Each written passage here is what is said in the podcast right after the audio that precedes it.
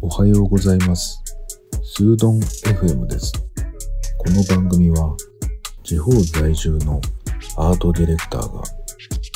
デザインの余白をテーマにお話をする番組です。今日のテーマはサブスクを見直すというお話です。なんかね、たまに支払いの状況とかメールでやってくるじゃないですか。例えば Apple のあの Apple Music とか、えっ、と、引き落とししましたみたいな。で、その時にいつもね、ああ、これ、聞いてるっけ？とかね、支払い、チャリーンってなった時に、あの、次の1ヶ月、また1ヶ月経った時に考えようかな、みたいなことやってて、結局ずっとそれが続いてやめられないみたいなこと多いと思うんですよね。で、なんかお正月の時にね、お正月だったかな？お正月セールみたいな Amazon かなんかのやつがあって、で、その時に、あの、Kindle の Unlimited っていう雑誌が読み放題のサービスがあって、で、たまに1ヶ月無料ですよとか、えっ、と、3ヶ月200円ですよとかね。なんかそういう、すごい大幅値下げみたいな時があって、3ヶ月250円だったかななんかそういうのをね、やったんですよ。で、3ヶ月の間に決めようと思ってたら、まあ3月、ヶ月結構読んだんですよね、雑誌を久しぶりに。あ、まだこんなに雑誌ってあるんだなと思いながらね。で、しばらくして、あの、まあその3ヶ月が経って、で、1ヶ月ほら、あの、そのままサービスが継続されて、一月のね、正規のお値段で継続されるでしょ、ああいうのって。で、それを支払って、で、2ヶ月目の時に、これ本当にいるかなと思ってね、またやめたんですよね。で、そのタイミングで、ああ、もう読んでないねっていうふうに、僕も奥さんもそういう感じだったんで、やめちゃって、で、やっぱり雑誌ってね、あの、大きい端末であんまり読まないんですよね。スマホで、なんかこう、寝るちょっと前とかに、もう布団に入ってる状態で見たりとかするんで、まあ非常に読みにくくて、で読まなくなっちゃうんですよね。で、だったら本で読んだ方がいいしってなっちゃって、結局そういう感じでしたね。あの、まあ PC とかの前でもっと大きめで見るんだったらまた違うんでしょうけど、PC の前にいる時ってね、仕事してるからね、どうしてもそういう気持ちになれないタイミングの問題かな。まあ、あと世代の問題もあると思うね。なんかね、僕らは、の世代はね、あの、子供がとにかくいない時に仕事をしたい世代なんですよ。とにかく子供が学校に行ってる間に大まかなことは全部終わりにして帰ってきたらなるべく子供に付き添うっていうかさ、あの、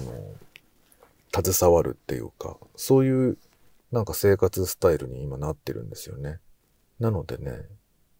あの、PC の前にいる時といない時っていうのは結構明確なんですよね。でそういうこともあって読まなくなってやめたでしょで、あとはね、あの、皆さんも多分ね、このコロナ期になってかなり入ったと思うけど、動画配信サービスって多分いっぱい入ってる人いるんじゃないかな。アマゾンの場合は物を買うからっていう理由でね、入ってるし、ついでに入っちゃってるっていうのがあるから、なかなか抜け出せないサービスだなと思いながらやってて、あとは、Hulu っていうサービスを入ってましたね。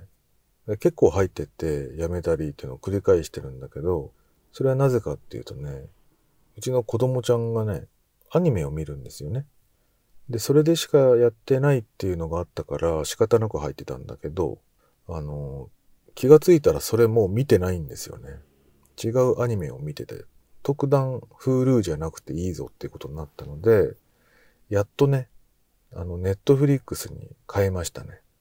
Hulu をやめてね。で、なぜネットフリックスになったかっていうと、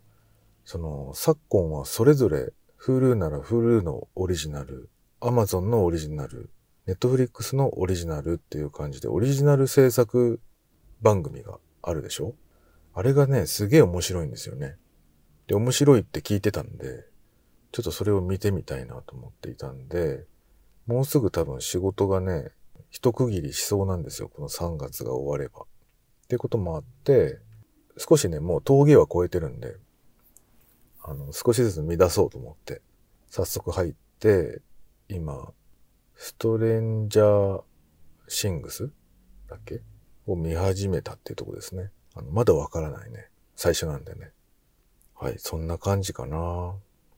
なまっちゃったな。そんな感じかな。あの、他にもね、まあ、サブスクをダイエットしようと思って、